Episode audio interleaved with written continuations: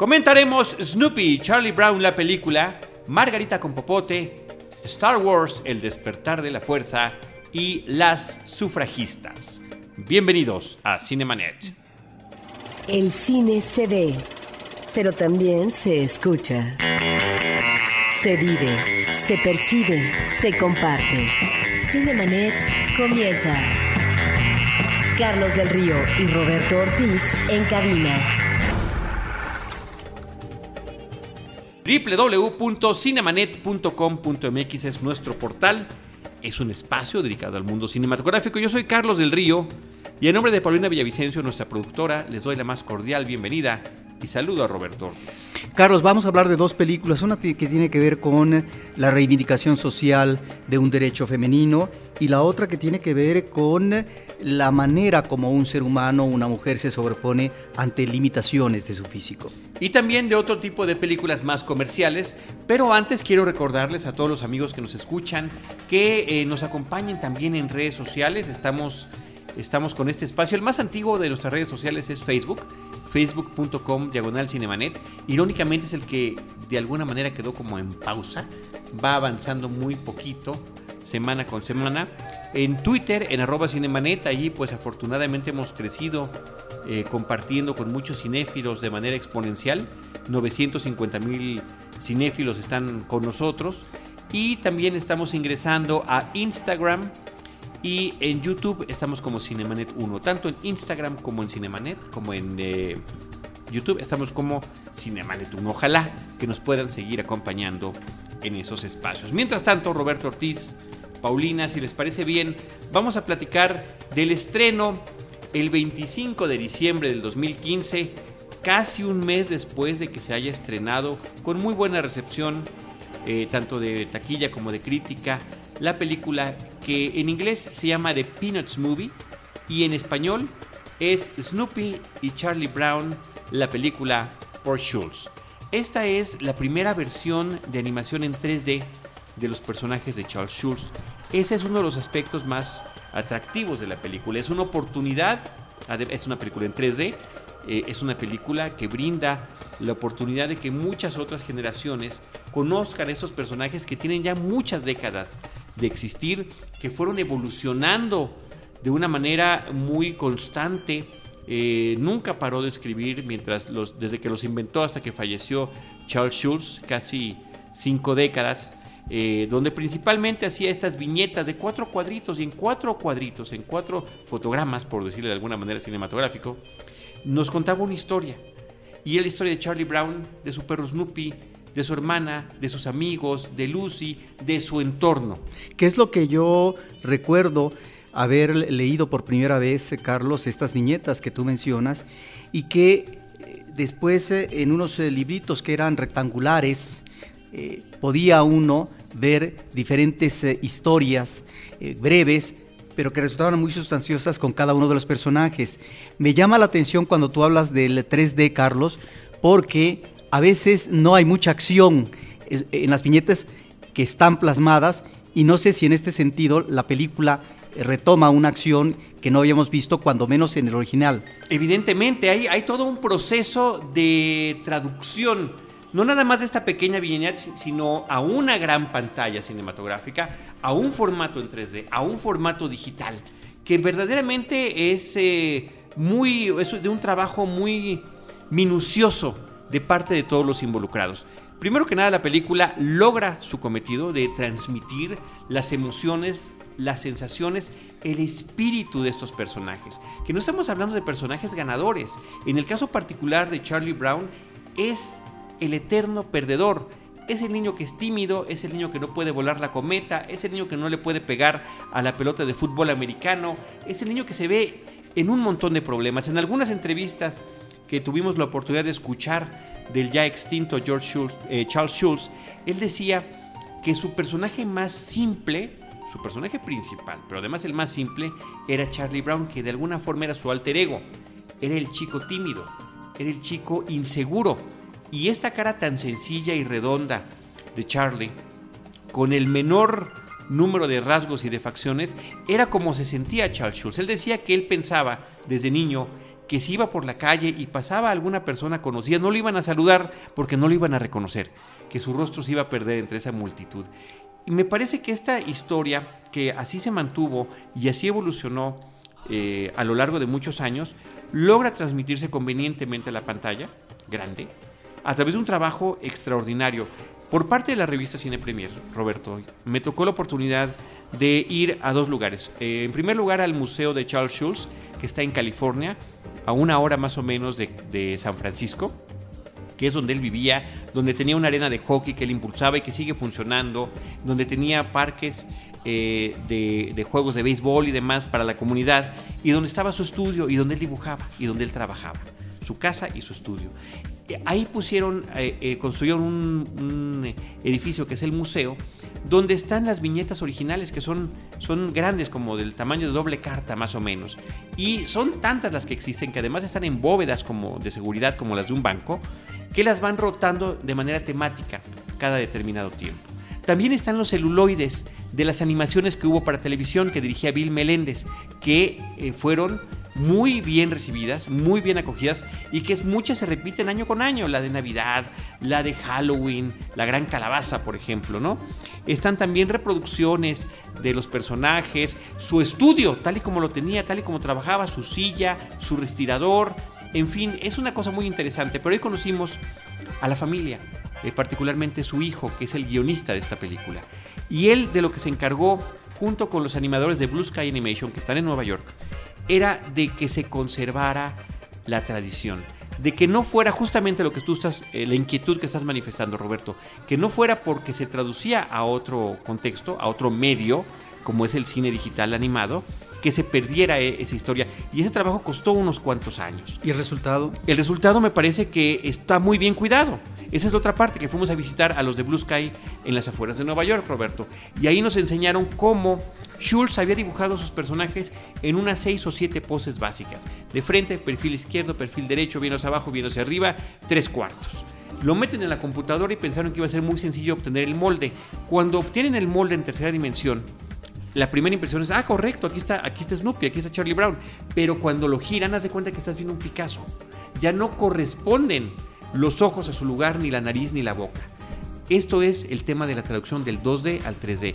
Tuvieron que crear una técnica para animar, aunque fuera digitalmente, fotograma por fotograma, ir moviendo ojos, ir moviendo nariz, ir moviendo boca para que en cada perspectiva del personaje se viera y se reconociera. Porque hay muchas otras eh, personajes animados o de caricatura o de cómic o de cualquier otra fuente que a la hora de traducirse en la, en la tercera dimensión, pues como que se parecen, pero no son los de siempre. Aquí me parece que lograron eso. Entonces era el esfuerzo doble.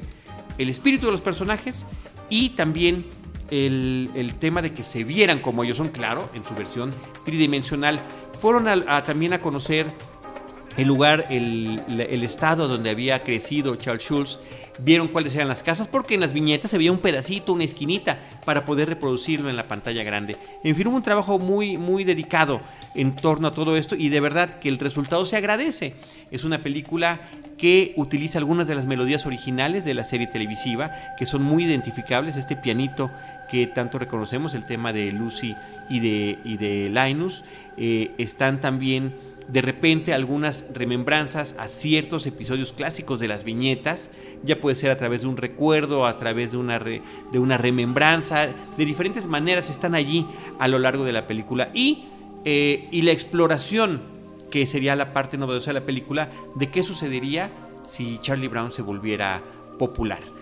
Esto con una historia paralela de Snoopy contra el Barón Rojo, que era también la clásica forma en la que Snoopy se imaginaba como héroe aéreo de la Primera Guerra Mundial. Y en ambos casos, los dos personajes están buscando conseguir el afecto de una mujer.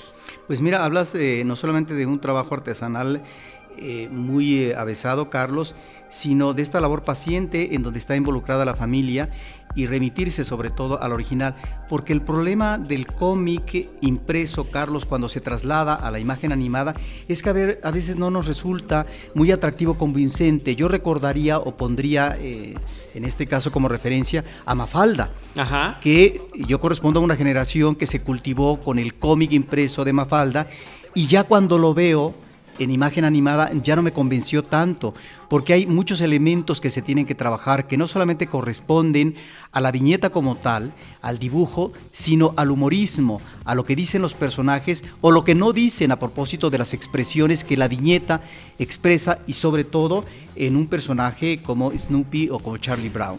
Así es. Entonces, bueno, justamente decía Steve Martino, que es el director de esta película de Blue Sky, él dirigió eh, una de las películas de la era de hielo, dirigió también la de Horton, eh, basada en los personajes del Dr. Seuss. Decía que el hijo de Charles Schulz era como el policía que decía, esto sí va, esto no se puede hacer. O sea, Snoopy jamás haría esto, o Charlie Brown jamás haría esto. Y fue un esfuerzo de colaboración entre las dos, eh, los dos, este, las dos costas de Estados Unidos, desde California hasta Nueva York, y de vuelta. Los animadores de Blue Sky visitaron el museo, conocieron todo esto que les platiqué hace ratito, y de la misma manera, eh, el hijo de Schultz y su nieto, que también participa como, como guionista, estuvieron en contacto transformando esta historia. Porque originalmente la historia principal era la de, la de Snoopy. Y poco a poco fue ganando peso la de Charlie, que es el personaje consentido propiamente de, Charles Schultz. ¿Qué información tienes sobre el funcionamiento de la película en el público infantil? Eh, bien recibida, Roberto, eh, pero también aquí hay un elemento importante. Aquí todavía no se estrena, bueno, cuando estamos grabando este programa todavía no se estrena en México. Pero este es unos, una serie de personajes que han trascendido tantas generaciones que no es raro que el papá vaya y lleve a los hijos o inclusive hasta el abuelito y le digan, mira, pues este es Snoopy, ¿no? Y conócelo. Yo, por ejemplo, ya he hecho lo propio con mi hijo, le, le encanta el especial de la gran calabaza, ya tiene un par de juguetitos y ya está esperando que se estrene la película para poder verla, ¿no? Pero eh, la intención de la cinta es esa, poder ampliar a nuevas generaciones, pero que las generaciones anteriores no se, no se sientan relegadas. Y me parece que lo consiguen muy bien. Así que eh, me parece muy interesante. Muy triste que se estrene tanto tiempo después que en Estados Unidos, pero bueno, parece que la intención de la distribuidora es aprovechar la temporada navideña y justamente el 25, después de la Navidad, es cuando ya está en muchísimas salas la nueva película de Snoopy y Charlie Brown. Roberto, ¿qué te parece si platicamos también de otra cinta que ya había estado en un, en un, em, en un eh, eh, foro cultural, pero ahora ya está en cartelera comercial, que es Margarita con Popote? Es una película hindú de 2014 de Sonali Bose y Atika eh, Chauhan, espero pronunciarlo bien. Y es una cinta que asume el tratamiento melodramático, lo cual está bien, Carlos. Y la anécdota es muy sencilla. Es una chica que se llama Margarita, tiene 19 años. Ella eh, solamente puede andar en silla de ruedas porque tiene parálisis cerebral. Pero no obstante ello, ella estudia y como cualquier chica de su edad, pues tiene afanes, tiene inquietudes, tiene tentaciones, de tal manera que surge repentinamente el enamoramiento. ¿Cómo se puede enfrentar, tratar, lidiar con una situación novedosa en donde un personaje así, impedido físicamente, pues se tiene eh, muchas cosas ah, eh, que le dificultan poder acercarse y abordar de una manera eh, fácil el, mundo de la normalidad física, de tal manera que ahí está ese, ese elemento, Carlos, lo que puede significar el amor, la decepción, etcétera, pero también el ánimo para seguir la vida a partir de que, en el caso de esta chica, de estudios, de poder continuar estudios, eh, si no en la India, en otro país, en este caso Estados Unidos. Y al final de esta anécdota es observar como un personaje impedido, pero que finalmente eh, tiene eh, inteligencia, puede sobreponerse ante situaciones difíciles porque finalmente la vida continúa y hay seres queridos enfrente que puede ser no solamente el marco familiar, sino amigos, etcétera. De tal manera que es una película eh, muy bien actuada y que vale la pena ver. Margarita con popotes, porque no es ah, tan fácil, Carlos, ver este tipo de cinta, de este tipo de personajes que casi siempre quedan en un segundo plano y no propiamente como presencia protagónica en el cine. Pues ahí está Margarita con Popote, que también está en nuestra cartelera. Eh, eh, comento el tema de los directores, Shonali Bosé y Nilesh Manillar, una película del 2014. Roberto Ortiz, el gran estreno esperado desde hace, digamos, no meses, años, la última película de Star Wars, el episodio número 7. Bueno, esperado por ti y esperado los por fans de la Guerra de bueno, y millones de personas alrededor del mundo, Roberto. yo, sí.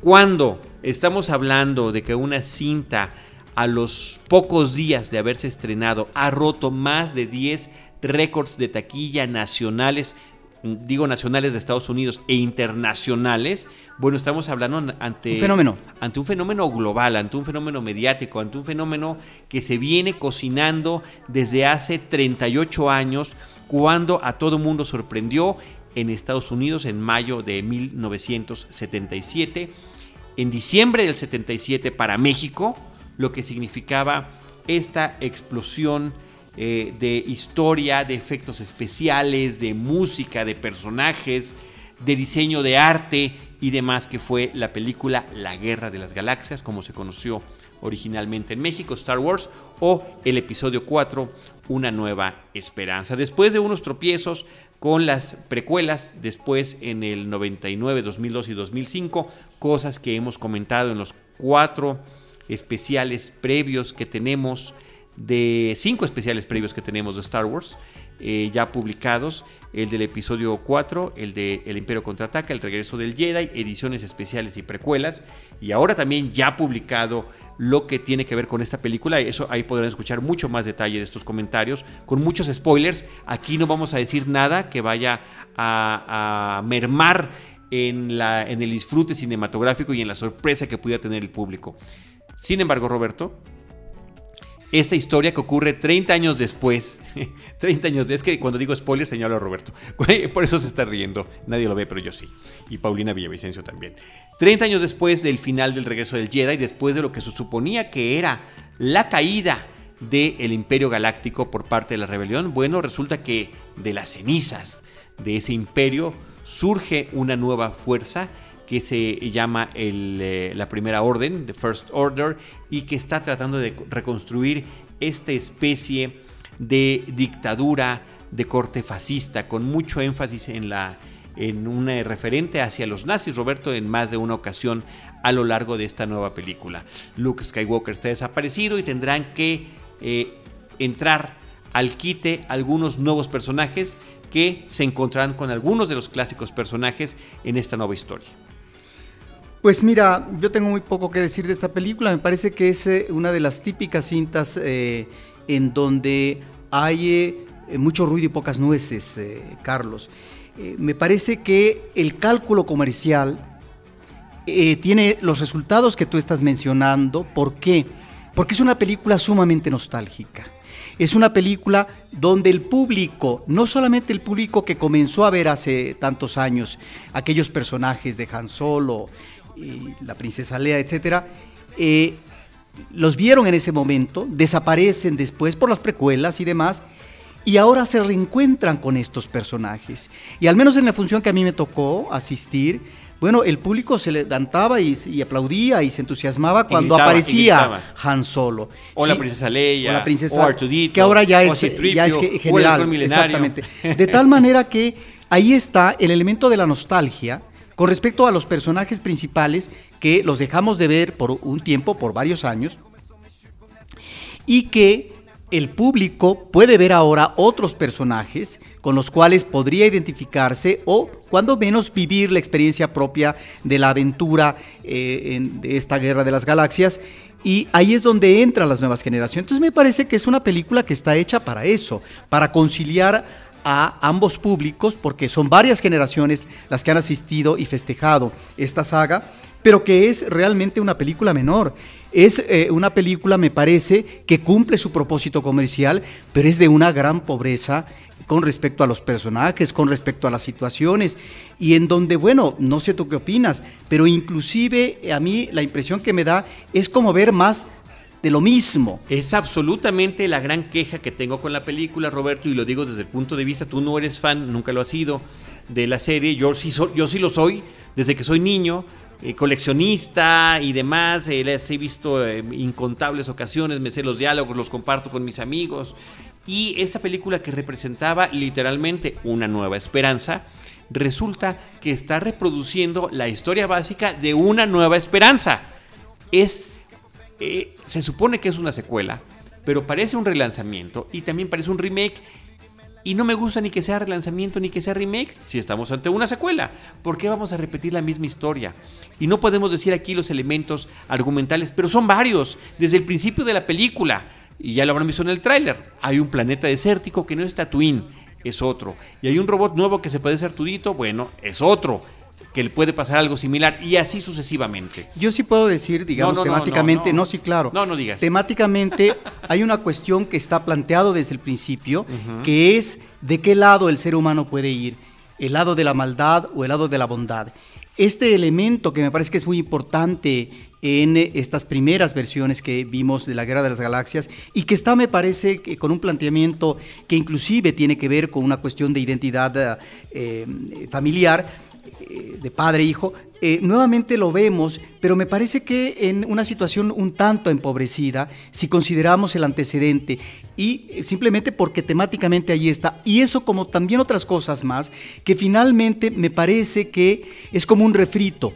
Ahora, como película de acción funciona, como película de efectos funciona, si el público, si la va a ver en IMAX, si la va a ver eh, en tercera dimensión, por supuesto que va a festejar todos estos elementos de acción y de batalla y de confrontación y de planetas y de naves, etcétera, que han festejado siempre porque finalmente es, es uno de los elementos visuales atractivos para el público. Y ahí están, y ahora con una tecnología mucho más sofisticada, más renovada, en donde ya ni siquiera el público puede ubicar defectos que existían, o no defectos, sino simplemente que se correspondían con una tecnología de otra época anteriormente. Roberto, eh, realmente yo creo que vamos a dejar este comentario aquí.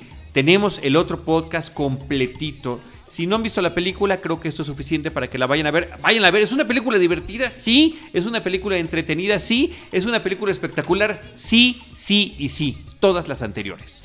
Sin embargo, el gran tema, el gran problema de la película me parece que es su argumento me parece que es el desarrollo de los personajes. Me parece que es el desarrollo de las acciones. Carlos, pero ¿no te parece que es como pedirle peras al olmo después de, tantas, de tantas películas eh, de la Guerra de las Galaxias, también con muy malos argumentos? Eh? pero también tenemos otras que tienen argumentos muy pocas, Carlos, muy pocas. Dos. ¿Dos de tantas? Dos. Eh, una Nueva Esperanza y el Imperio contraataca básicamente. ¿Y cuántas van, Carlos? Pues van siete con esta. Dos de siete me parece que es la excepción, ¿sí? pues sí, pero muchos hacemos como que las precuelas no existen, Robert. Entonces, eh, se crea la base para que continúe, por supuesto, por supuesto, para que continúe la historia, para que haya spin-offs y demás. Sin embargo, eh, como argumento, creo que sí, decepciona y decepciona mucho esta película. Cuando la vayan a ver o si ya la vieron, los invitamos con todo gusto, con, además con gran entusiasmo, eh, un entusiasmo que compartimos. No creen que porque no nos gustó significa que, que no lo compartimos y que no nos gustan ese tipo de películas. Nos encantan, pero creo que sí tenemos el derecho de exigir ya que las cosas mejoren. Y punto que no mejoren, Roberto, que no se repitan, que no sea la misma reiteración de los hechos. Así que ahí está todo en el otro podcast especial sobre el despertar de la fuerza dirigida por J.J. Abrams, eh, protagonizada por John Boyega, que es uno de los nuevos actores, por Daisy Ripley, Harrison Ford, eh, Carrie Fisher, Anthony Daniels, Peter Mayhew, por ahí también. ¿La heroína cómo la viste? Como me, personaje. Me encantó. Me parece que está bien. Me encantó. Que es el mejor personaje. Me encantó, me encantó ese personaje. El problema es que tú ves a este personaje juvenil, de gran fuerza, de gran aliento, espíritu de batalla, y lo comparas con los personajes que resultan unos verdaderos vejestorios con respecto a la línea eh, de, digamos, de definición de personalidad.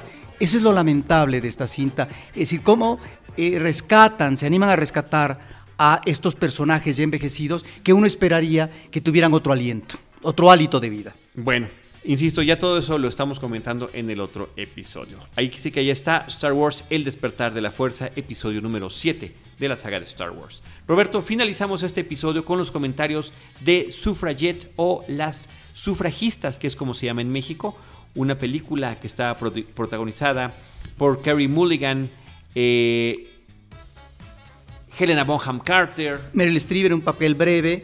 Fíjate que en México también le pusieron Madres Rebeldes, Carlos. y sufragistas. Madres Rebeldes. Madres Yo nada más vi la que se llamaba Las Sufragistas. Ahora, es sumamente interesante, no sé en qué está inspirada esta historia, Carlos, estamos eh, en una historia de ficción, en donde vemos esta lucha que se da desde principios de siglo en Inglaterra y que eh, es, por supuesto, antes de la Primera Guerra Mundial y que va a ser hasta los 20 cuando finalmente estas luchas, este, esta batalla tan dificultosa por parte de un grupo de mujeres va a poder eh, enfrentarse en el Parlamento para que se puedan aprobar leyes que permitan a la mujer votar pero no solamente votar, sino que se le permita a la mujer tener potestad de los hijos, porque era responsabilidad de los, en este caso, del esposo, del padre. De tal manera que esta lucha me parece que está ahí muy bien definida, Carlos, y que eh, sobre todo esta actriz Mulligan se ve espléndida en su personaje. Es este tipo de personajes que tiene que ver de frente la vida, no obstante que si se decide ir al otro bando, le va a ir como en feria, es decir, perder pareja amorosa, matrimonial, perder el hijo, perder el trabajo, perder una serie de cosas en donde la sociedad, si no es que te arropa, sobre todo cuando eres una persona eh, que tienes un salario eh, mínimo y que finalmente perteneces al ámbito de la pobreza, pero que te vuelvas un estigma, que seas señalada como si fueras eh, una lacra social. Me parece que esto es lo que resume esta cinta, Carlos, y que yo recomendaré mucho al público porque finalmente ahí está esta lucha que en diferentes años es como se logra el voto femenino y al final vemos en los países, y es bellísimo cómo la película remata con imágenes de archivo que de alguna manera se corresponden con ciertas cosas que están sucediendo a los personajes de ficción. Y nada más, finalmente, para el público que quisiera reforzar información fílmica sobre este tema,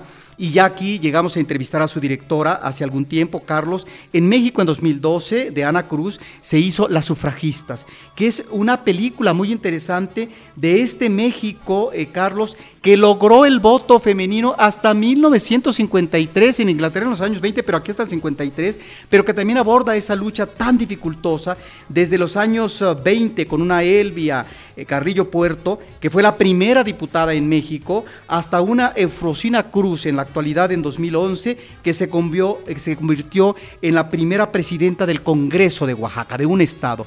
De tal manera que esa lucha en este país como México está en las sufragistas de Ana Cruz y que ahora el público podrá ver en el ámbito de la nación Inglaterra las sufragistas, bueno, eh, sufragistas del Reino Unido, efectivamente, de y No olvides a la campechana María Lavalle Urbina Roberto, también una de las dos primeras senadoras de la República Mexicana hace ya 50 Qué bueno que lo mencionas. Hace ya 50 años. Muy bien, pues muchísimas gracias. Este episodio estuvo dedicado a las sufragistas. Star Wars, El despertar de la fuerza, Margarita con Popote y Charlie Brown y Snoopy la película por Schultz. Los esperamos nosotros, Paulina Villavicencio, Roberto Ortiz, un servidor Carlos del Río, en, en, este espacio que nos brinda Anchor Sound para poder grabar los episodios de Cinemanet y producirlos con cine, cine y más cine.